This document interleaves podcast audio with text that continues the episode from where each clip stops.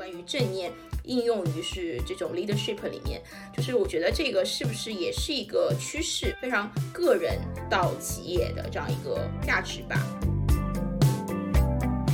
两年前我父亲过世了，那个时候呢，我的母亲呢，我也知道她非常难受，但我就跟她讲了一句话，说，嗯，我说其实啊，你可以选择快乐的，你不一定要选择痛苦。她就说，嗯，可是我可能现在不能去选择。盛之下，我们有非常多的选择，包括说我们前几年还可以到处的自由旅行。其实回头想，我觉得那个时候我是有一定的逃避心理的，就是因为你日常的真正的生活当中有一些问题没法解决。这个特别好，其实有时候有那个共修的机会啊，跟小孩子啊，跟甚至小猫小狗一起禅修，也是个很美好的经历，一起行禅，一起呼吸。那所以对于宠物这一块，他们他们怎么行禅？我刚刚很好奇。大家好，欢迎来到 Shampoo Talk 香波电台。这是一档与各领域创新实践者进行对话的播客节目。在这里，我们会分享不同的观点和有趣的故事，用开放性意识与个体的创造力，共同探索更适合现代都市人的生活方式。好，今天有请本期的嘉宾 Henry。谢谢 Chris 的邀请，各位听众大家好，呃，我叫 Henry 沈汉。那 Henry 其实本身他也是一位很资深的广告人，在麦肯健康作为大中华区的首席策略官。因为我知道你其实最初是把声音疗愈给大家来做一个分享，就是从自己的实践，然后到分享这样一个过程。所以我觉得，哎，呃，你的这个广告人的身份和你现在做的这样一个身心灵领域自己的一个创新性，那我觉得，哎，其实还蛮想你先来跟大家聊一聊你这一块自己的一个经历。好呀，呃，那也是这次非常有幸啊，参与这个 Shampoo Talk，大家一起来分享一下，就是在这个非常特殊的时期，大家都非常关注的一些话题，特别是身心的一些健康相关的话题。那首先我先简单介绍一下自己吧，就正如呃 Chris 所讲，我是在一家比较传统的佛威广告公司任职。那我自己公司的这个工作主要是以健康类的客户为主，就大健康的客户，包括医药啊、保健品。啊，甚至一些啊消费品。同时，我的日常生活里面，我的地面人生可能也是以疗愈作为一个主轴。那我本身在学习的有那个颅底骨的疗法，也有 Chris 讲到的这个呃声音疗愈的这一些呃手段。那我觉得这一切呢，它本身也只是手段而已。那归根结底，嗯，我想要做的事情是啊，帮助身边的朋友，包括自己，可以把一些正念的啊生活方式和态度。可以融入每一天的生活当中，因为我始终相信正念并不是说你在瑜伽垫上或者禅修垫上，你要在左边冥想二三十分钟啊，这个就叫正念了。我觉得不是，真正的冥想，真正的正念是在离开禅修垫的这一刻才开始的。那当中呢，会有很多很多的困难，因为我们日常的生活非常的烦乱，啊，有非常非常多的信息和诱惑，所以也需要有一些善巧的方式、一些技巧来帮助大家更好的把正念融入到生活当中。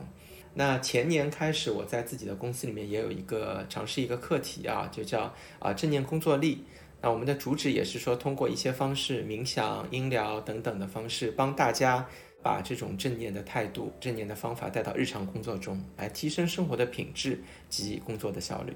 对，嗯。对，我就特别特别认同 Henry 说的这一点，就是把不管是禅修也好，或者瑜伽，就 anyway 的各种的这种我们讲是所谓身心灵的一些理念或手段吧，为我们的日常生活所用，帮助解决我们现代都市生活当中的一些问题，调整好我们的一个状态。我觉得这个其实真的是特别我们现在需要的一些东西，嗯。是，这个我也非常同意。像我之前曾经跟复旦大学的郭丽老师啊，有这样的一个沟通，就我们聊的一个话题，就是为什么禅修是适合每一个人的。嗯，因为大家想到禅修，就会想到好像是喜马拉雅山上的一些修行者，或者好像不近人情的那样的一种身心灵圈的感觉啊。但我我是真实的觉得，禅修这件事情，或者说正念也好，冥想也好，是每个现代人都需要的，在我们的生活当中帮我们提升我们的生活的品质啊，生活的状态。对，非常好，我觉得就是。很好的一个理念，我觉得这个是不是广告人他会有的一个比较 open mind 的一个思维来的，就是会愿意去哎，我们在一些可能看起来我们对于禅修，比如说我昨天还在跟朋友聊禅修，就是觉得大家一定要去山里头，或者说去参加一个所谓的一个禅修班。其实我觉得它是一个可能是一个意识或是一个思维方式，就是它是可以运用在我们的生活当中。可能你就此刻当下，甚至你在上班的时候，在电脑桌前，其实我觉得都是可以有一些方式方法，其实让我们去保持一种状态，或是有有一些觉察。会不会是有这一块的一个你的践行，或者是一些分享的部分？嗯，所以我首先想讲一下，就是为什么说这句话，不是说只是对当代人有效，但我觉得可能对当代人而言。呃，这个话题会更切中。嗯，呃，未来简史的一个作家啊，就是尤瓦里呃赫拉利也曾经讲过，就是这个世界上有三大灾难，这个灾难已经不是说。呃，战争或者怎么样了？现现在每年自杀而死的人数已经远超过这个恐怖袭击造成的人员的伤亡。嗯嗯。那其中背后的是说什么呢？我们这个时代是需要有一个快乐的权利，the right to happiness。嗯。那这个快乐的权利，我们其实在这个物质非常富足的年代啊，你这个只要打开手机，什么东西都买得到的这个年代，当然这几天除外，很多东西都买不到。但是在大多数的时候啊，我们想买东西的时候，基本上就是可以 easily available，就是经常可以得到的。但这在这个状态下，我们依然没有办法得到快乐，就真正的那种快乐。嗯，所以我我觉得也是这个时候，我们去啊，采用一些传统的智慧也好，古老的智慧也好，来帮助我们去重新去平衡现代生活的这个苦与乐。嗯嗯，啊，让我们可以在现代生活的便利当中、苦恼当中去获得更多的益处。因为正好也真的特别，我觉得有点神性啊，就是现在发现大家交流是有真的是有神性的。因为我昨天刚跟朋友聊到平衡这件事情，平衡它就是其实是有一个纵轴线的，那这个纵轴其实是个交织，然后我们可能现在就来到了一个节点上，嗯，呃或者说拐点吧，或是呃我们之前也聊到这个危机的这个事情，其实是需要我们做出一些可能更深的转变。嗯，我觉得不管是意识上，还是说我们的生活方式乃至消费方式。这种富足的物质的享受的惯性之下，我们是否要做一些调整？可能现在到了一个我们不得不去面对，就是可能以前我们是有些人会去主动思考，但是现在可能是集体性的，我觉得大家是要去面对这个问题吧。对，所谓的平衡，可能是就像你刚刚有讲到，我们要找回可能从原来的或者说经典的传统的面对这个问题吧，对，帮我们返璞归真一些。对，就是在现在这种快速往前的时候，稍微往回拉一点，可能这就能达成一个呃相对来讲接近一种平衡吧。嗯，对对对，呃，这个 Chris 你也是练瑜伽的嘛，所以你肯定也知道，就是 Yoga 它这个词原来其实只是车轱辘、车轴当中的那个连接的一个点。是。其实我觉得你刚才讲的那个话特别好，就是我们想象我们的生活就像一个车轮啊，我们的车轮不断的在滚动，然后我们不断的在远离这个原点。那所谓的瑜伽也好，正念也好，只是帮助我们去回到这个最中间的这一点。最中间的这一点特别神奇，它好像在动，但又好像静止在原地没有动。那我觉得就是在这样的一个飞速发展的时代，我们更需要时不时的回归到那个。最原初的那个状态啊，才能去滋养自己的身心，同时可以更好的前行。所以这个点，我觉得如果讲平衡，它是个支点。那如果讲禅修，是不是其实就是一种禅定的状态？其实是回到你自己的那个最核心，然后最稳固的这样一个点。那如果说快乐，我觉得是不是也是？其实真正的快乐是有一个你自己内核而出的这样一个状态，一个满足感。对，其实我觉得啊，就是说“快乐”这个词啊，是非常非常普通的、普遍的一个词，就是每个人都在讲这个事情。但是对于快乐的定义啊，其实是呃非常少可以看到非常精准或者非常有意义的一个定义的。那讲到快乐呢，我觉得又有一个词我们可以了解的，就是聊的就是苦。嗯嗯嗯。因为通常大家觉得就是苦跟快乐是相对应的，就有苦就没有快乐，有快乐就没有苦。但其实就是嗯，我们今天不讲宗教啊，但我们讲一些。可能不同的嗯宗派或者不同的宗教，他们会有的一些理念，我们可以有一些探讨。就比如说，当佛教在讲苦的时候，它并不是说这个苦是我们能够逃避的一个东西，在一定的框架里面，在佛教的框架里面，其实苦是人生活的一个本质，是生命的一个本质。那关键在于你是怎么去处理这个苦的。就比如说，哎呀，那我觉得这个苦是我一个生活的常态，我一定要跟它对抗。那我越想越苦，越想越苦，那我跟这个苦之间的关系就会变得非常非常的，就是糟糕，非常非常的恶性循环。但另外一种就是说，如果你思考这个苦就好像是一个皮球一样的话，你会想象就是说，你去拍这个球的话，它会给你一个更大的反弹力，它会有个抗拒。如果你漠不关心的话呢，这个东西可能会慢慢慢慢的就是滋长变大。所以就像你讲的这个平衡的关系啊，你一方面不能去抗拒它，一方面你又不能无视它，那你怎么去跟苦有一个比较好的连接点呢？其实正念就是其中的一个方式，因为通过正念的这个方式，我们可以更好的去无判断的。无评判的、全身心的去包容的所谓的这个苦，然后跟这个苦达到一定程度的一个和解，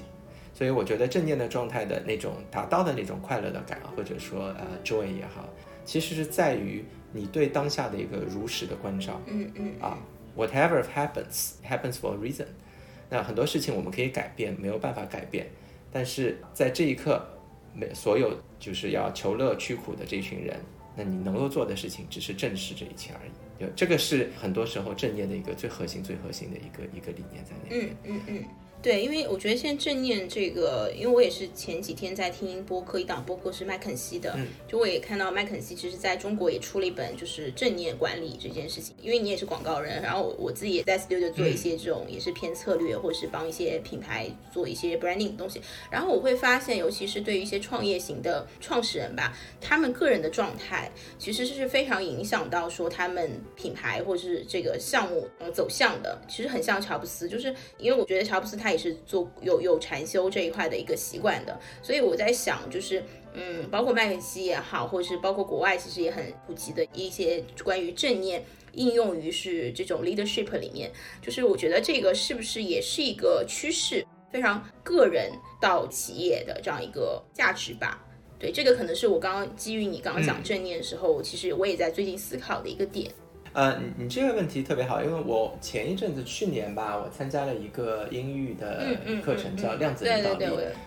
他也是在利用一些正念的方式也好，或者一些比较先进的生物科学呃进化论的一些研究来探讨，就是哎，我们怎么可以提升我们意识的境界，更好的去啊领导啊？因为其实一定程度上，这个领导啊，它其实不是一个职位，它是一个责任。通常就是比如说在古代啊，是因为这个人有特别强大的这个体魄啊，特别好的智慧，才能被大家选为领导人，所以他会肩负更大的一个责任。那正念会给他一些更大的境界也好，维度也好。啊，去领导大家做事情，给大家更大的一个智慧凝聚力。但对我来说呢，其实这些都是嗯正念的一个副产品，因为正念本身非常简单，就像我刚才讲的，就只是如实观之而已。通过如实观之，你跟这个自己也好，跟自身。跟自然、跟这个天地有一个更好的一个和谐，那自然你会连接到一些更高维的一些思维方式、更高维的智慧。我觉得这个我们呃有一位非常知名的国内教授叫刘峰老师，呃刘峰教授他讲的非常非常多啊，所谓高维智慧的东西。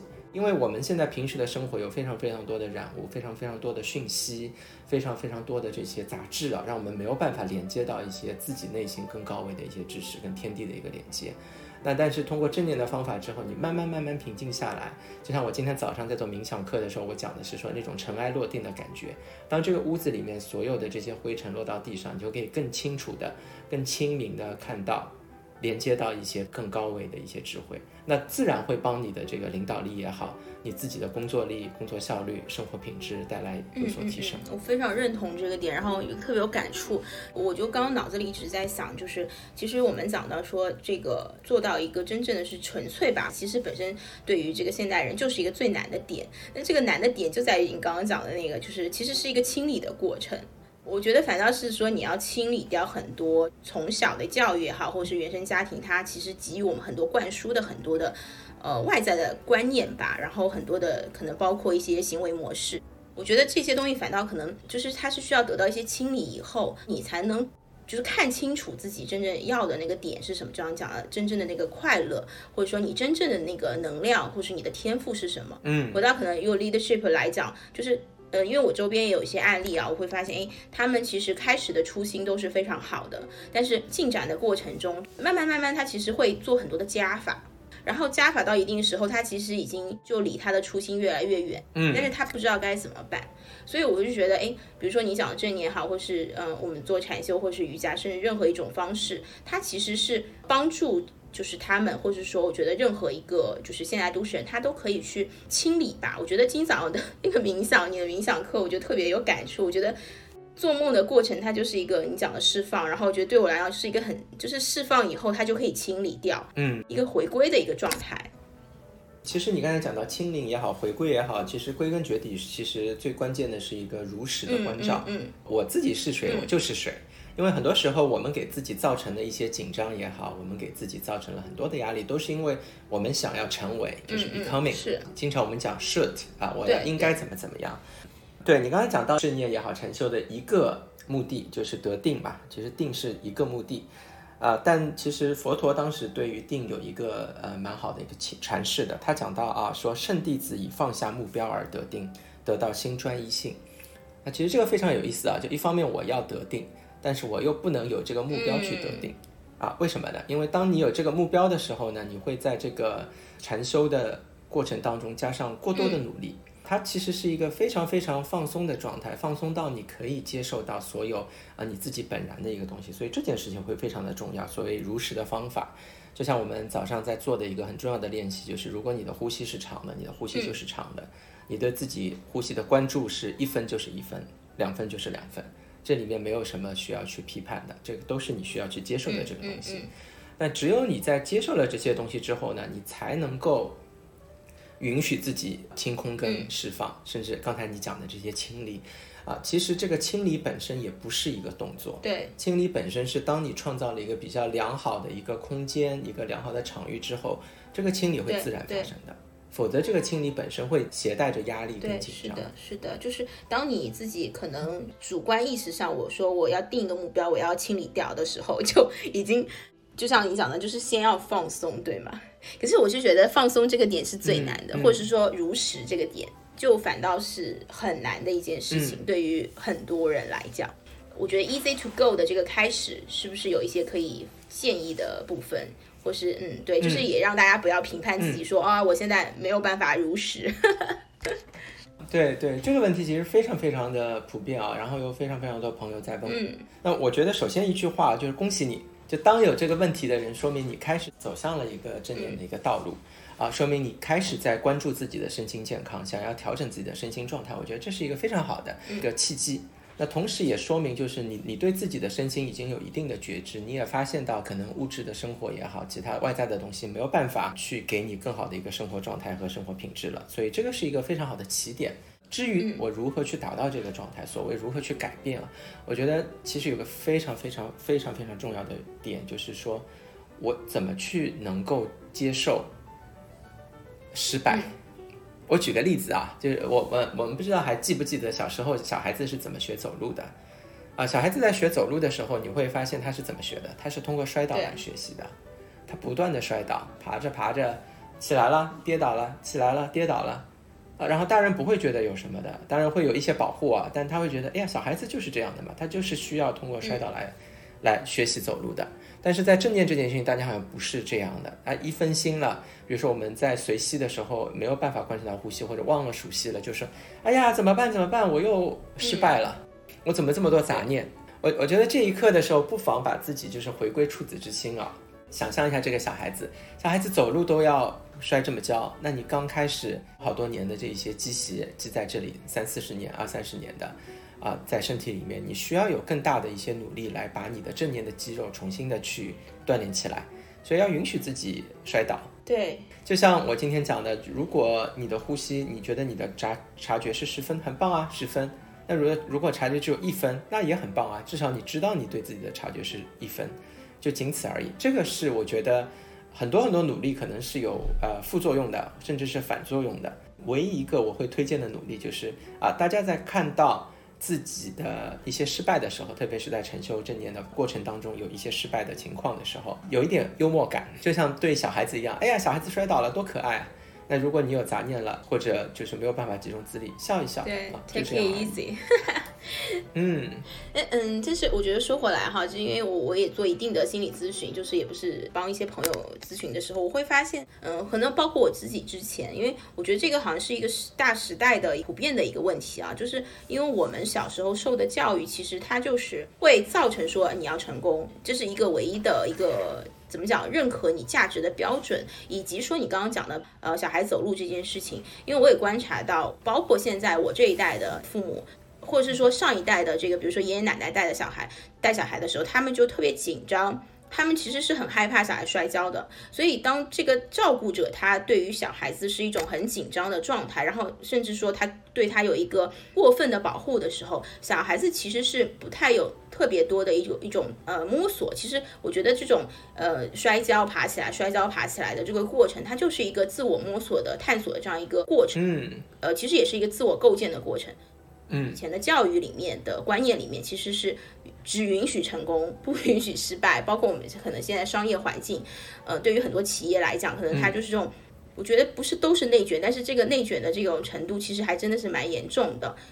大家就像是一个前面讲那个，嗯，一直往前跑，一直往前跑，就是真的就是要训练回说我要放松那个肌肉的时候，真的就就是当那个肌肉很硬很硬的状态，它是特别需要很多的时间，可能也要一个过程去让他放松。嗯，所以就反倒我觉得现在的人就是我我因为在可能心理咨询来讲，我会更注重就是被允许这件事情。就像其实你也讲，就是你可以允许你走心分心了。对，其实这个关照，我觉得对现代的人也很重要。嗯，对，这是可能是我的一个感受来的。对，就是有一个群体，或者是有这个时代，因为嗯嗯，或者说我们也是一个群群体性的一个动物。难免会受到很多的影响，很难说我独善其身，或者是说，嗯，马上回到赤子之心。它其实是会有背后特别复杂的很多的系统的原因，造成说他今天是这样的。对，所以我觉得那种被看到，刚刚突然就很想分享的一段，对，嗯嗯嗯，太棒了。所以我觉得就是如果说有被看到，然后再结合说，呃，我们可以有给他很多的辅助。然后有一个群体性的陪伴，我觉得这个是不是就可能对更多的人可以更好的进入这样一个呃正念或是禅修的这样一个练习？我觉得会不会就是就是是很好的一个结合？对，呃，Chris，我觉得你刚才讲到就是嗯，在疗愈当中一个非常重要的一个原则啊，被看到也好，或者聆听也好。我曾经读过一本书，是卢迪古疗法的一部比较经典的书，叫《The Heart of Listening》，就是聆听之心啊。啊，其实它讲的就是整个环节，就是你怎么去关注一个人他的身心或者灵的一个状态。嗯，在这个观察的过程中，你去让疗愈变成可能。对我讲个例子啊，其实跟你刚才讲的这种情况非常的像。呃，就我之前在学颅底骨疗法的时候，老师分享了一个狮群的故事。嗯啊，不知道是真的假的，但是我觉得这个故事非常的感人。我狮子座，他说呃，通是吧？啊，你说。他说这是在狮群当中呢，通常会有一只啊雄狮或者这个真正的一个老大。大王，嗯，他会在需要的时候出门去狩猎，嗯，大家知道狩猎是一个你死我亡的一个过程，他全身的呃神经要绷得紧紧的，嗯，啊，去观察可能来的猎物以及自己可能会受到的一个伤害，他本身的精神状态是非常非常的焦灼的，嗯，那当这个雄狮回到自己的家园的时候呢，据说会有这样的一个仪式，他说所有的其他的狮群的狮子会围成一圈。嗯，然后让这个雄狮在正中间，圆心的正中，嗯，就注视着这个雄狮。然后这个雄狮呢，这个时候就会慢慢的抖动身体，就像家里有狗的会经常看到狗会抖身上的东西，其实是一种释放自己身上的一些负能量、紧张也好，这个是一个非常嗯直觉的一个东西，对，印在我们 DNA 的一个东西。然后呢，他会说，这只狮子呢，在释放了所有能量之后，就会呼呼的睡去。那这个时候，他身边所有的狮子在那边会静止不动，只是在那边看着他，直到这个狮子再一次醒来。那这个本身是是一个仪式啊，但这个仪式，你看周围的这一圈的狮子伙伴们，他做了什么吗？其实什么都没有做，他们做的只是聆听啊，他创造了一个非常安全的场域，让当中的这个需要的这个狮子可以去把自己。的一些能量去清理也好，去释放也好，啊，我觉得这个是你刚才触及到的一个非常核心的一个问题，就是啊，所谓疗愈啊，正念是怎么发生的？这个前提是一个非常深度的一个聆听，不加杂念的、无条件的啊，包容性的一个聆听。嗯嗯嗯，因为这个是我自己也深有体会，我觉得真的也都是每个人需要自己去经历过这个过程，然后你才能 感同身受。对，真的真的是，呃，你就会觉得，哎，原来大家需要的点其实真的还挺多的吧？它需要一个交织的网，比如说，我觉得，哎，声音疗愈也是会在我某一个时刻我是需要的，然后倾听也是在某时需要的。我觉得当这股力量，或是说大家这种各自的交织的东西在一起的时候，我觉得它就会，嗯，形成这样一个非常强的一个，我觉得 connection，或者是说，嗯，它也是一种能量，就是会给到你很强的一个加持。嗯，然后我觉得这次疫情嘛，就是因为这也是你抛出来的话题。疫情当中，就是那个云蹦迪，我自己还蛮有触动的。嗯，其实是让我看到了一种，就是我觉得是一个很强的一个，就是 connection。对，就是大家在这样一个就是共同的一个境遇之下，呃，然后集体去做的一件事情。然后这个事情背后就是。我觉得它其实是我们虽然在吐槽说，呃，这个没有菜什么的，但是好像在那一刻，我觉得大家的那种精神的自由感，我觉得在出来。嗯，我们接下来想跟你聊，就是你讲的那个失去自由这件事情。就呃，在现在这样一个上海在封锁，以至于说可能呃之后一段时间可能都是一个后疫情时代吧。我们讲这几年开始都是一个后疫情时代，对这样一个时代之下，然后可能也到了一个。真的不得不做改变的情况之下，呃，我们怎么可能首先来看待这样一个自由，就是又是好像另一个大的话题啊？我觉得这个对，就是也也想听听，可能你应该是有很多想要表达分享的部分。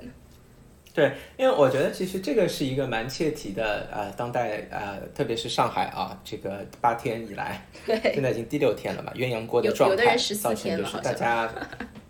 对对对对对，造成就是呃，为了自己跟呃家人以及这个社会的安定啊，大家做出了非常非常多的牺牲。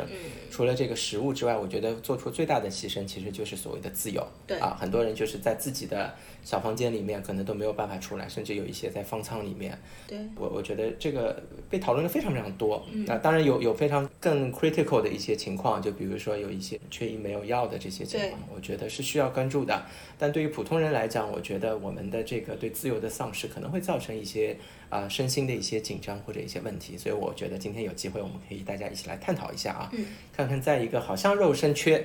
已经离开自由了，被剥夺自由的一个状况下，那我们如何去重新找到自由感？怎么重新去找到一些快乐和正念的感觉？对，所以是之前我 propose 啊建议这个话题的一个初衷，对，特别切题，我觉得特别是大家触到了最大的一个痛点。对对对，那我觉得我们就不妨从自由这个词聊一下吧，因为自由这个事情啊，每个人可能自己的一些观点，那可能我觉得现在比较体感比较明显的就是啊，我每个人都在自己的房间里面啊，小狗也没有办法出去溜，这种丧失的自由感是就是非常非常鲜明的啊。但我觉得对自由本身，我们是需要有一个厘清的，到底什么才是真正的自由？我们以为的自由就是真正的自由了嘛？嗯，就卢梭讲的。人生而自由的，就是前半句，然后后一半句就是说，却又无往而不在枷锁当中。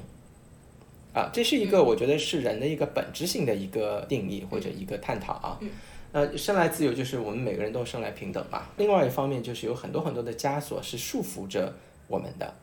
那我我讲两个方面的，其实这个枷锁或者束缚是呃双重的，有内在的有外在的原因。那内在的原因呢，就比如说。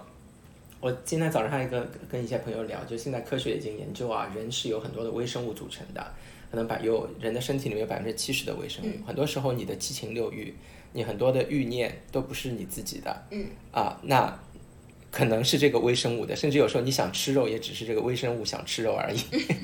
对，那这是你自己肉身的东西。那我觉得这里面有一个更大的问题，我们今天不展开。就什么是我？嗯，因为从究极的意义上是无我的嘛。就像如果你看我的这个欲望，可能都不是我的，只是这个微生物的我。那另一个维度呢？这个自由就是外在的自由了。那外在自由有，当然有这个疫情也好，有我们的一些防控的政策。啊，带来的一些这个自由的问题。嗯，那还有一个，我觉得其实可能大家被忽略的，啊，但是确实在每天日常当中发现的更可怕的一些丧失自由的情况。我举个例子啊，就现在我每天都会刷小红书，嗯，小红书里面会每天给我们种草。那这个时候呢，通常有些人就会说，哎呀，这个好棒，我想要去 follow 它，或者我想要去购买它。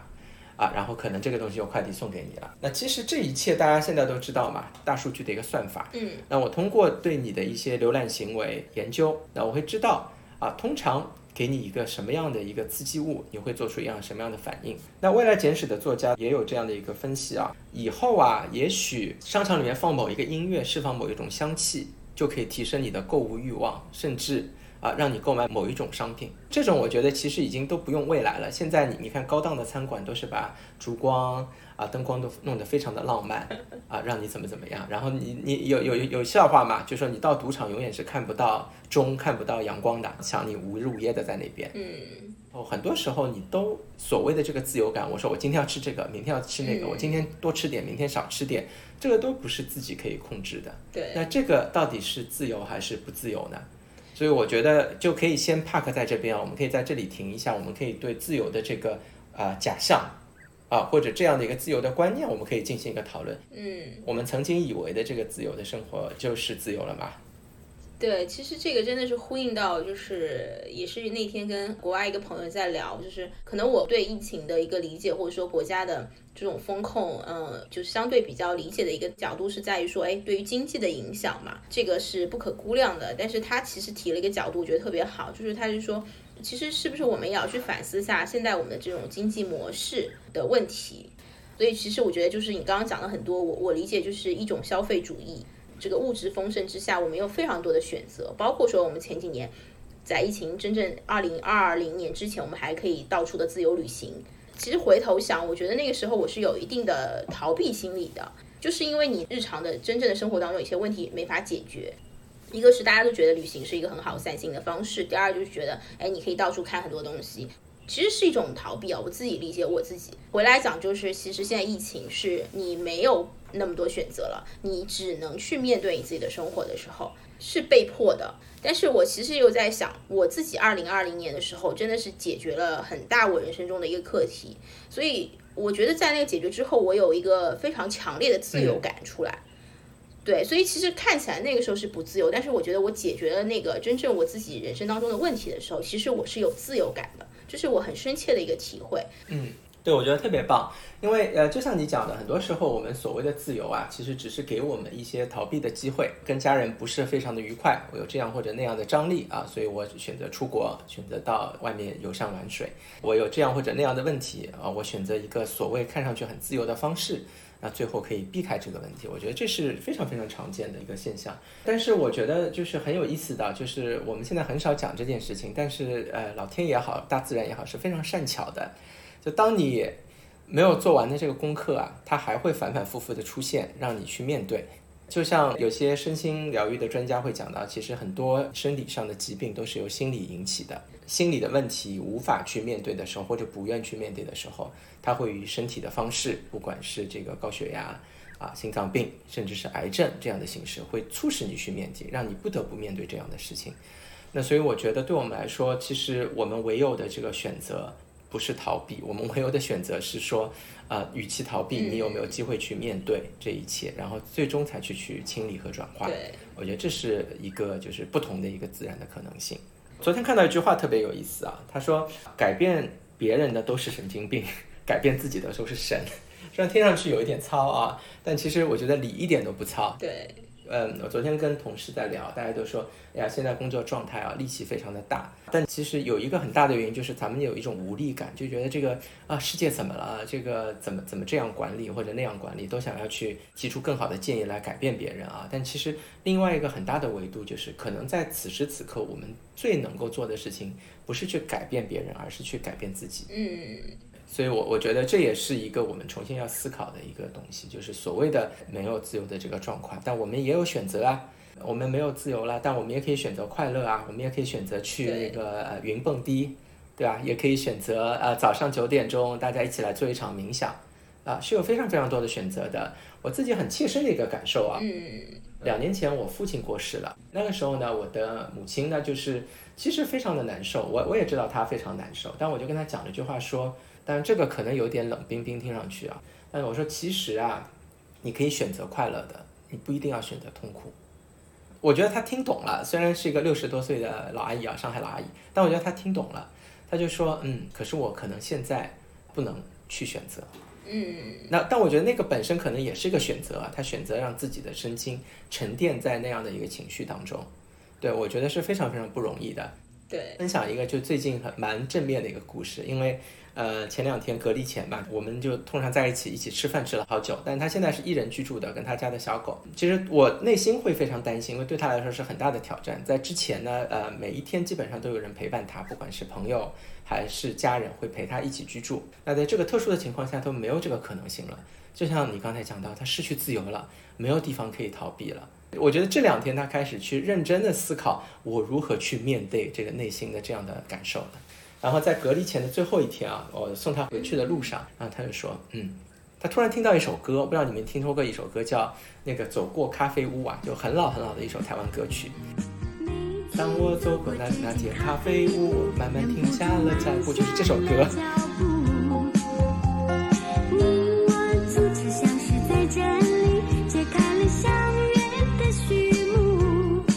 然后听完这首歌，他就说我要回家。然后他说我今天回家就要唱这首歌。然后他就真的回家唱了这首歌，发了这个 K 歌唱吧给大家说，嗯，我知道现在我要学习一个人啊面对这一切了。然后我就唱了一首歌，一边学一边唱，我觉得很开心。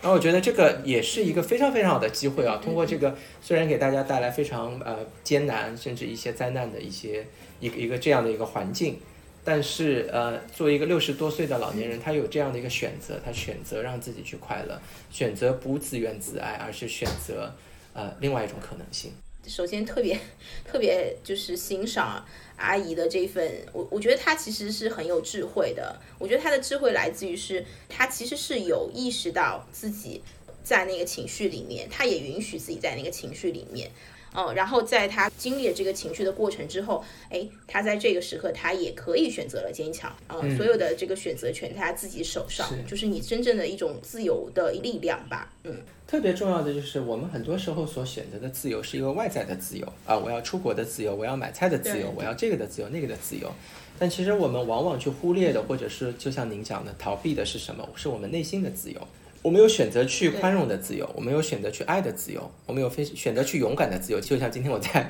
朋友圈分享的这个防疫办的中年的老领导啊，我觉得他选择了一个勇敢的一个专业的一个自由。那我觉得很多时候这些东西是内在的。那我觉得现在大家啊，因为特殊的环境把大家关在了自己的房子里面，我觉得这是一个非常好的机会，让我们去探索一下。虽然外在被禁锢了，但是我的内心有多大的自由度？让我去选择去快乐，让我去选择自由，这也是我觉得为什么呃，就比如说我这两天在开展的这个特殊时期的禅修，嗯，私教课的这个原因。你会发现今天早上来的人，他的背景非常不一样，有那个留学出国的大的 KOL，那也有这个像我妈这样的只有中学学历的这个上海老阿姨，啊，她也来参与在一起。那我觉得这就是一个选择，他们选择花一段时间。一起来探索自己的这个心智，探索自己的心灵的这个自由跟空间，我觉得就是一个非常美好的事情。对，然后我我刚刚想到一个点，就是就是为什么其实有很多人他去不面对自己内心的自由，抗拒，或是他的抗拒背后的一个恐惧在哪里？对，就是为什么大家会愿意去抓住很多外在的东西去。让自己有一种自由的幻觉。嗯，对，这个 Chris，你是读心理学嘛？我相信你有很多的这个专业的素养去解释这些事情。那我的理解是这样的：通常呢，这个逃避的原因是在于很简单，痛。嗯。但当我在成长的过程中，不管是这个原生家庭的伤害，或者其他的一些呃这样或者那样的一些一些问题啊，心理的问题，通常在我的这个身心当中啊，会有个伤口，然后这个伤口会慢慢的成茧。慢慢慢慢变成一个很硬的一个东西，变成一个你不敢去碰触的东西，因为你怕担心这个东西被碰触之后会激发你原来痛苦的这些体验跟经历。对，随着你的成长，随着你的身心的一个成长，其实也许你已经足够强大到面对这一切了，但正是因为对过去的这些恐惧，让我们就是把自己去束缚住了，啊，只能去逃离。那我觉得这是一本质上的问题。但正如你刚才讲，还有一个问题就是为什么有些人选择去面对，有些人选择没面对呢？这个问题非常的复杂哦，有这个内在的原因，有外在的原因。但有外在的原因，就是说可能是他没有机会去接触到一些嗯啊好的老师或者好的朋友善友引导他，让他去打开自己的内心。我觉得确实有外在的一些原因的。嗯，还有一些内在的原因，其实呃更多是说，哎，这个东西我有没有机会啊，给自己一个尝试？去再去碰触它一下，去聆听它一下。对，那我觉得那件事情其实老说真的很难。嗯，我觉得至少啊，就是有机会啊、听到我们今天对话的这个朋友们，有机会可以就是尝试问一下自己，观察一下自己的内心，到底有没有哪些地方是你一直在啊、逃避的，就是你经常会做的一件事情，通常会是老天会给你一个课题的一个地方。就好像有些人一直在旅行，有些人一直交朋友交到渣男或者海王，这背后有很多很多的问题。嗯，如果我们去观察你的生活中反复出现的这些课题或者问题啊，我们所谓的卡点，对，其实你就有机会去看到你真正内在去逃避的那个东西，需要你去观察、去释放、去消解的东西是什么，去转化的东西是什么。对对，就是你刚刚讲的，比如说我们在对一个事情，或者说甚至说到一个成瘾的阶段，其实它都是有一个惯性的一个模式。那这个模式一旦走向一个僵化的一个过程，或者说被它主导的时候，其实这个就要回头来看看，呃，这个里面它到底对你的意义是什么？嗯逃避也好，防御也好，或是你僵住的那个部分。嗯，是什么？对，所以真的是还是回来说，我觉得你最开始讲的那个正念里面，就是如是那一个点，是就是你真的是要能够静下心，或是有勇气吧，去看到这些东西。其实，当你真的沉入到这个内在的时候，自由的海洋其实真的是会给你一个很不一样的一个景象的。对，但但 Chris，我觉得你刚才讲到一个很关键的点啊，就你讲的这个 pattern，嗯，就这种习惯，那佛教里面会讲叫习性，或者甚至有叫结。嗯其实我觉得这个有点像编程一样的，就像大数据编程、算法。我打你一个耳光，你就会心里很发怒，然后想回我一个耳光。对对，这个是一个习性，我相信大多数都会有。对我们不说回不回耳光，对不对啊？我们主要在这个特别的情况下，如果你有充分的一个觉知、充分的正念的话，你会发现有一个点，有一个空隙，让你有一个选择。就在那个 moment，你被打的那个 moment，你会去判断，诶，这刻有什么东西升起了，我是不是要回击？我应不应该回击？当然，我现在讲好像就是像那个进入进入时间隧道，把时间超级放慢了去想啊。但但随着这个正念的加深，随着你觉知的加深，这一刻会变得越来越清晰。对我过去有几个经历蛮有意思的，有时候啊、呃、被激怒了也好，大多数时候我的 manner 还是蛮好的，我会平息住。但有几个 moment 突然会脑子里面闪过一个念头说，好，这个 moment 你要发怒吗？最后给自己一个 yes，说好吧，你发怒吧。嗯，那个时刻我就发怒了。哦，那个讲不是说我发怒对哦，就其实比较伤自己的一个事情，我们之后会讲。但我是说，就是说这个才是真正的自由，对自己的这个身口意的行为，就是你的身体的行为，你说的话，嗯，还有你脑子里面思考的这些东西，你是可以有一个选择的，你是可以有一个觉知的。就像《金刚经》里面大家讲很多就是所谓空啊、呃如幻影的这些东西，但其实最根本佛陀讲的那个东西叫善护念。就是我去非常好的去守护自己的念头，因为这个东西是最宝贵的，啊这个东西是我们最根本的、最极致的一个自由。嗯，对。而真正的能够让帮你获得自由的这个好处，就是你可以打破这个习性。啊、也许以前别人做一件事情，你会有这样的一个反应，你看到什么就会有这样的一个应激的一个作用啊，就像巴甫洛夫的狗一样。嗯。但是将来你有机会去突破这一切，甚至大数据的算法都没有办法去击中你，那个是才是一个自由。对，嗯，我觉得这个突破真的呃就是。其实你前面讲到一个，就是说每一个人能够去到一个转变，他也是需要一个，就是可能有些是外在的，比如说天时地利，对吧？人和部分是主动，有一部分可能就是一个要到一个时机吧。每个人他有一个人生的时机。其实心理学也讲周期嘛，就是人他都有自己的一个成长周期，所以可能到了一个点上，你的主观跟客观。在的时候，你可能就在某一个点，好像你突然间觉得，哎，我要意识一下，我要觉察一下。只是说，我觉得现在有很多的方式方法是可以帮你去更清晰，或者说更加持这个你自己的这样一个，我理解叫觉醒。你醒过来了，从你的这个茧里头，你的这个创伤里头，你的这个模式里头，我觉得它出来了。我我觉得它就是真正的那个自我，或者说真正的那个自由，就是它可以有一个空间出来。其实还蛮有像现在的春天一样的。对，其实我也不知道为什么前些天突然脑子里有一个很强的一个发问，就是觉得哎，这个疫情在这个春天还在，然后而且又爆发了一波的时候，它到底要告诉我们什么？对我觉得这是正念的一个心态，对不对？就是你你凡事总有两面嘛。对，我觉得你刚才讲了一个词吧，蛮重的词啊，叫觉醒啊。就我觉得这个词非常非常的重，因为一般呢是在就是我们说真正正悟的人叫觉醒者嘛，但我觉得是有现实的意义的。为什么这么说？就刚才卢梭讲的一句话嘛，“人生而自由，却无望而不在枷锁当中。”我觉得觉知是什么呢？觉知的第一步是说我觉知到其实是有这个枷锁的。比如说我这个身口意的行为是有这个 pattern，有这个习性的，是有这个结的。但是觉醒就在于，其实我们最后发现这个结其实不必要，或者这个结本身不存在，这个枷锁不存在，那我自然就自由了。我可以就是无往而不利，去选择自己认为是正确的一个选择。我觉得这才是一个就是比较好的一个机会。嗯嗯嗯，对，这个让我觉得很形象啊。自由就是应该轻盈的，然后就让我想要，可能甚至它是有翅膀的。我觉得只有说你。去掉所有的枷锁，你才能说你真正的去有一个能够轻盈，然后能够飞起来的感觉。对，我觉得这个补充特别重要，因为我觉得这个意向是非常美好的。我是有了一个翅膀，非常轻盈的，可以无望而不在。但问题是说，我们现在大多数人把这个东西太具象化了，非常的着相啊。我的轻盈就是我可以随心所欲、随心飞，对吧？现在不是有随心飞吗？想到哪里飞就哪里飞。那这个不是真正的自由，真正自由就像你后面加了一句话，它不是一个外在的东西。它是一个内在的选择。对，我觉得就反正现在封在家里面，因为你知道我刚刚有一点点小走神，你知道我走神在看什么？就是我们的那个对面的屋顶上有没有？就是好几个松鼠在爬，你知道吗？就是上上下下、上上下下在窜，你知道吗？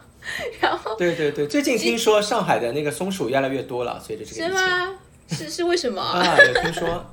呃，可能跟威尼斯的海豚一样吧。昨天看到一张照片，就是黄浦江上有海豚，当然是 P 出来的。我觉得是个美好的愿望。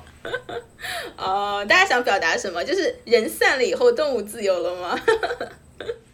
啊，这也可能也是一个大自然的善巧吧。因为我们现在环境也确实是到了一个非常非常 critical 的一个非常关键的一个时刻。那像威尼斯的海豚，我相信是一个美好的预示，或者是寓言故事，就是人类的这个活动啊。就有时候我们每个人都想出去，可能也造成了很多动物的其他友情的一些困扰。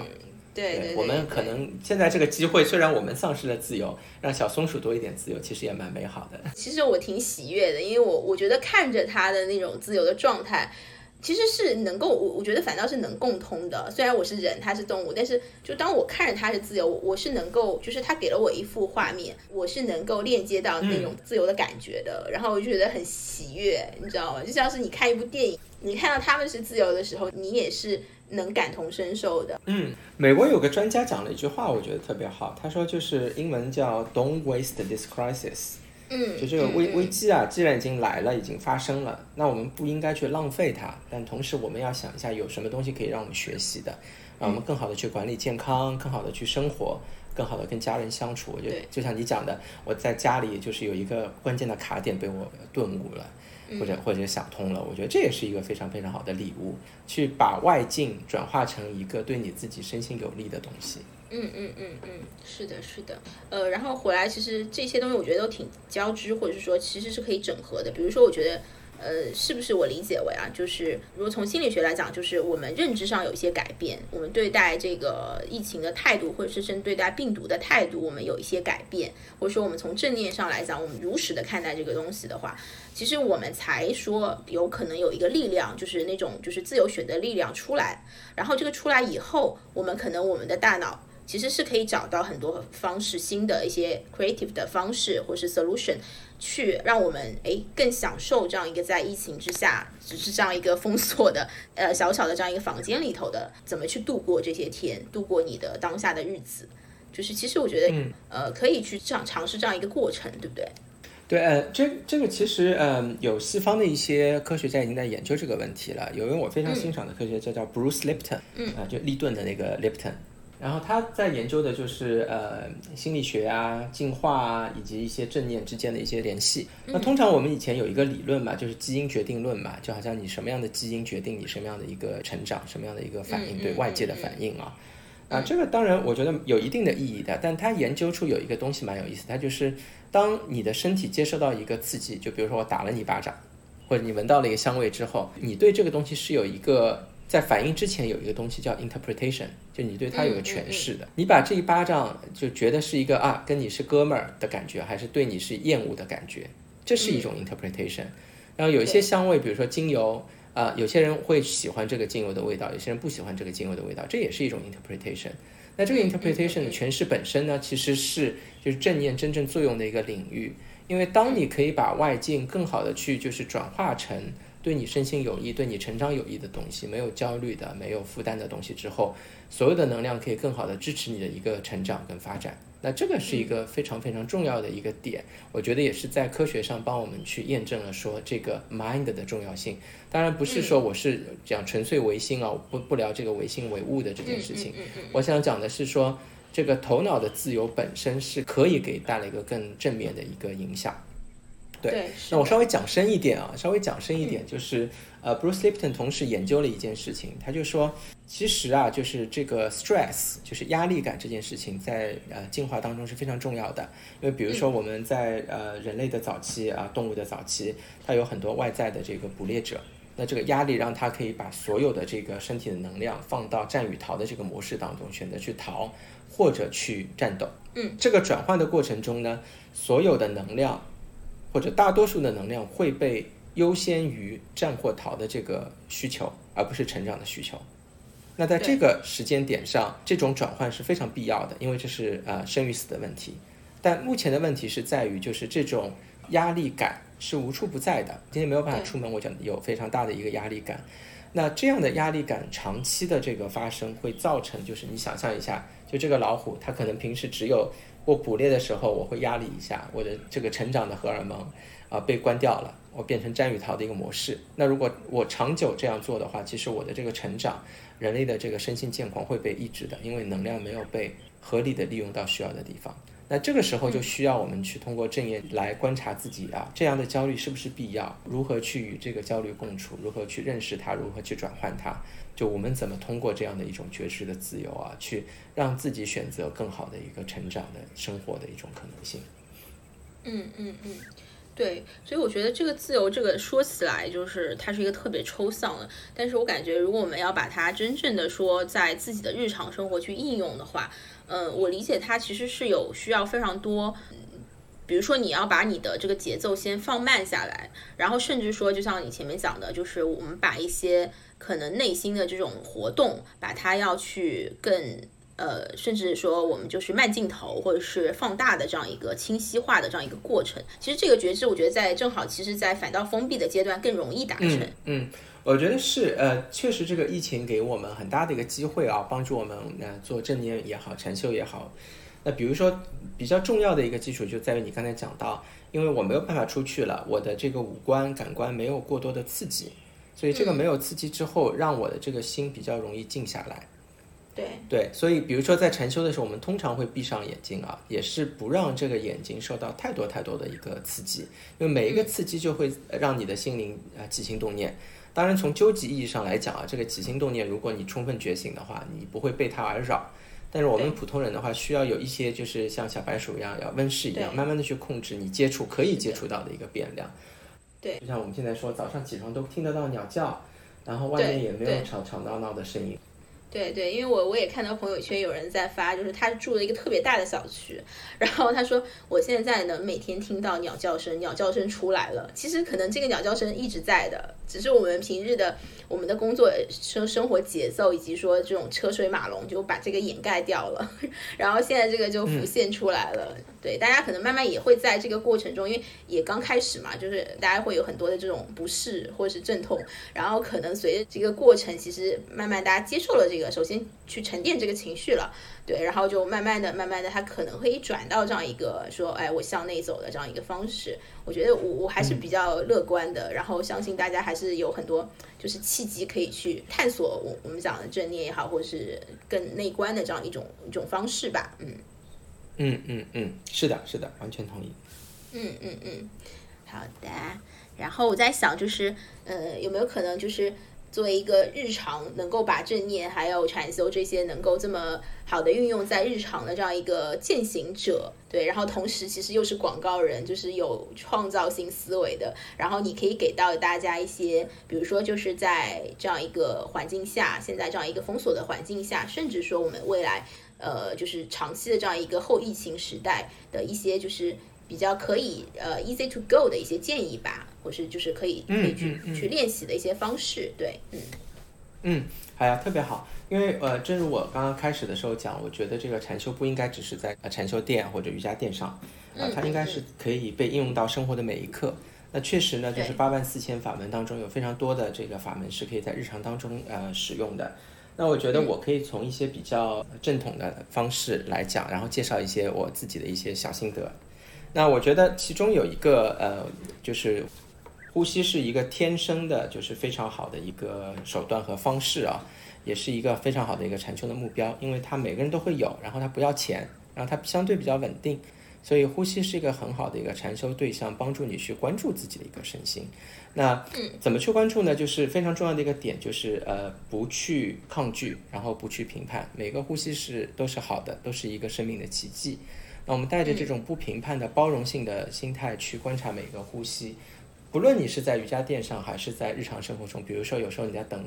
红绿灯的时候，等电梯的时候，你都可以观察自己的呼吸。那我相信就会慢慢慢慢，甚甚至有时候这个反应还蛮快的，你会感觉自己的内心就平静了，甚至呼吸会变得平稳了。当然，呼吸平稳并不是最终我们要达到的一个目的，但是更关键的是说，我们通过这个练习，把自己的心系在了一个比较精微的东西上面，帮助我们的觉知，就是帮我们回归原点，帮我们提升我们的觉知力。那这是一个。那还有一个呢，就是数息，就是我们也可以就是，呃，不太敏感或者对呼吸没有感觉，我们可以做一个数息的练习。我们可以每一次吸气数一，吐气数一，第二次的话数二，吐气数二，然后慢慢以此延伸过去。那通常我讲个笑话啊，基本没有人可以每心无杂念的数到十，包括我自己，啊，所以这个其实是个蛮难的练习啊，我要试一下，对对，是一个蛮难的练习，嗯，因为。我们就像脑子里面每分每秒都有很多很多很多的念头，那这念头一起就是一个杂念啊！你要么忘记数数了，要么影响你的呼吸。那我们这个练习的技巧非常关键的就是，每当你被这样的嗯杂念也好，呃外界的刺激扰动的时候，我们就回归原点啊，从一开始数啊，这个是一个非常非常嗯有效的一个练习。那再讲讲生活当中啊，我觉得生活当中也有一些比较好的一个。呃，方式，比如说现在我相信每个上海人都要呃做菜，做完菜要那个洗碗，对吧？没有洗碗机的话，可能要自己手洗。那通常大家会觉得这是个家务，那我的目的啊，就是要把这个东西洗干净而已。那大家可以有机会去尝试放下啊这个目的，反正它要洗干净的。但有没有可能我去享受啊这个？洗的过程，有一个那个日本的和尚曾经讲过一个例子啊，他就说我像洗佛像一样的在清理每一个杯子，你可以带着那样的一种心啊，不一定是有宗教意义的，你可以说是我心爱的一个玩具，心爱的一个艺术品，你带着那样的一份觉知，那样的一份心情去清洗每一只杯子，每一个瓷器的时候，我相信会在你这个做家务的环境当中，也会有很大很大的一个提升，一个状态的一个提升，一个觉知。的提升，一个品质的提升，对。那还有一个，我觉得也是非常非常建议，就是嗯，行禅，因为很多禅修的方式都是静态的，那有没有可能把这个动态的生活方式或者行为啊，同时加上这个冥想的特质，也是可以的，就是 walking meditation。对。呃，那我们找一个比较长的，如果家里有个比较长的走道，十米或者二十米的，我家里可能有一个十米、十五米的走道，你就。啊，沿着这个走道往复，然后每一次走路的时候，每一步你控制自己的节奏啊，甚至可以加上一个小小的咒语。你可以说啊，走迈左边的时候，左边的左脚的时候，你可以说快乐；出右脚的时候，你可以说平静。嗯，你有其他的一个咒语，你也可以讲，哎，我左边啊可爱的小狗，右边可爱的小猫都可以。但这个咒语的主要的问题是帮助你把你的这个觉知去塑在你的这个每一步的行为跟你的呼吸上。呃，比较经典的做法是念佛陀不斗，呃，在比如说泰国很多会念左脚就是不，然后右脚就是斗，啊，不斗不斗，一步步的走。那你可以选择自己的咒语，按照你自己的一些文化的背景或者生活的习惯，然后往复的往复的走。啊，可以走十五分钟或者二十分钟，这个会给你整个行走本身带来一个很不一样的一个体验跟觉知。我曾经在公司里面做过这样的一个练习，最后我们一个同事就说：“哦，我从来没有这样去感受过我们公司地板原来是这样的一种感受。你跟 你的脚掌跟地板接触的时候啊，它的那种反应，对，嗯嗯嗯，这也是一种非常美妙的啊几个技巧。我相信在家的每个人都可以去使用。然后我刚刚想，就是你刚刚说的走路，我好奇是说它是正常的一个走路方式，还是说比如说要抬脚？我刚刚脑子在想的是。是要那种有点像小时候的游戏里面，或是那个健身里面那种，就手拍腿。对，它其实是非常简单，非常简单，就只是你平常散步的这种感觉就好了啊。就感觉你自己如果不在海边，不在沙子上，你可以想象自己在沙子上走路，泥地上走路。那关键的点啊，就这个练习最关键的点是说，我们不要带着一个目的地去走路。因为通常我们有时候会走得很急，啊，我们叫 mindless 了，失去正念了，就是因为我急着要赶路，急着要到这个地方去。在今天在做行禅的时候，你不需要去到任何地方，你你的目的就是在享受每一步，仅此而已。你可以用自己最舒服的方式去走路。嗯，然后这个点我就说起来也是很好笑，就我爸就是那种，就是他要走很多步，然后为了多一些步数，所以你知道吗？就是人的这个杂念真的是，就是所以我我刚刚讲说，就是那么看上去简单的东西。很多人做起来真的反倒很难，有甚至有时候我觉得小朋友他做这种事情会更纯粹。有时候我觉得可以找家里小朋友来带领大家来做。人跟小朋友接触的时候，我觉得会回归一些，就是你能找回一些赤子之心，是很自然的。我自己的感受，对。嗯嗯嗯，这个特别好。其实有时候有那个共修的机会啊，跟小孩子啊，跟甚至小猫小狗一起一起禅修，也是个很美好的经历。一起行禅，一起呼吸，一起洗碗，甚至。啊，我觉得都是非常好的一个。所以对于宠物这一块，他们他们怎么形成？我刚刚很好奇，怎么可以一起做一些事情？我觉得这个问题特特别特别好啊！我觉得首先按照我们今天聊的这个逻辑，对他们来说也是个很好的机会。如果一定要在外面大便大小便的话，你思考一下你怎么在家里大小便，嗯，让他自己面对这个事情。那我觉得宠物的府邸其实很大程度上是依赖于主人的，因为他们的感受性特别强。他们会因为主人的这个起心动念、主人的这个情绪状态有所反应。如果你是非常焦虑的，你就观察你的小狗，它必定是焦虑的。所以我觉得这个时候照顾你家宠物最好的方法就是你保持你自己身心的一个平静、安宁跟喜乐。那我相信它会跟你一起就是共享这个美好的时光，而不是一个失去自由的时光。对对对，是真的。我觉得这个的确是，这个跟小孩有点像，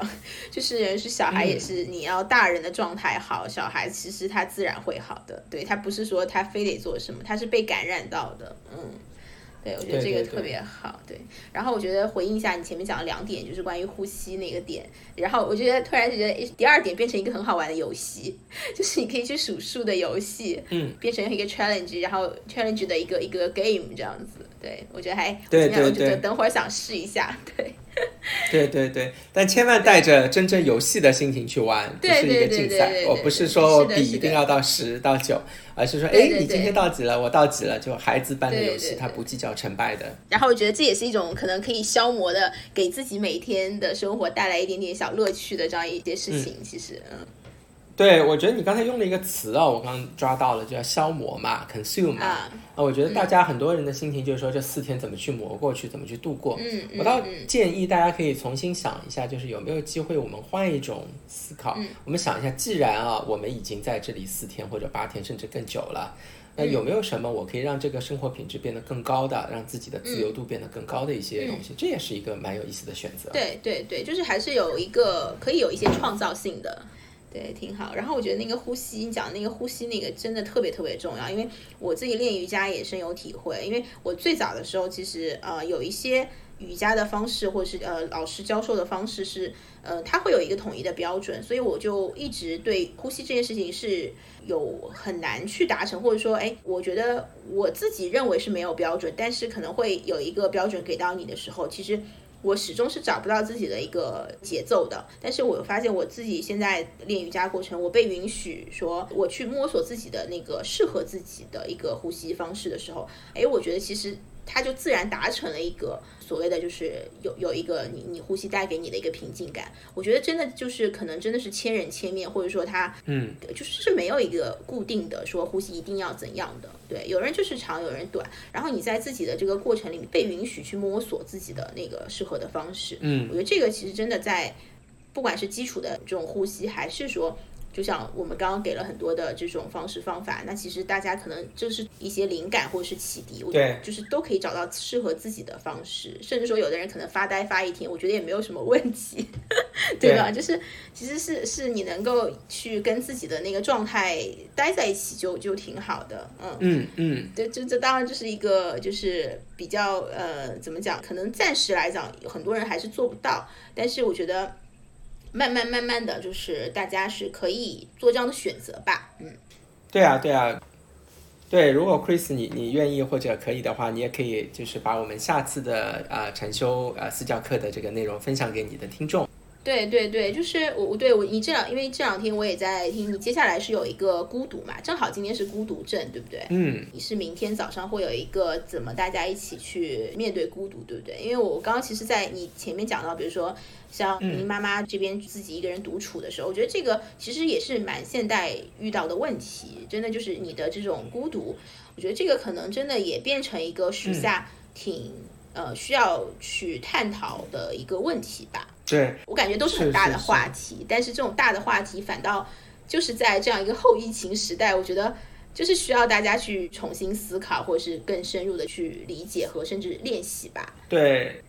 我觉得从正面的角度来讲，是说以前其实给了你很多机会，让你去面对孤独，面对自己啊。嗯，就是可能我们都没有机会去面对这些东西，但现在让你给你这个机会，不得不去面对孤独，面对自己。我觉得这是一个比较大的一个机会，因为其实孤独最大的问题啊，就是 alone 跟 lonely 是不一样嘛。我们可能中学英语都知道，你一个人在自己的这个空间里面啊，单独跟孤独是不一样的。那这其中也是很大的一个话题，我们以后有机会可以讨论。但其实最根本、最根本的是害怕跟自己相处，这个是孤独造成的最大的一个原因，就是你可能有很多东西你没有办法面对自己。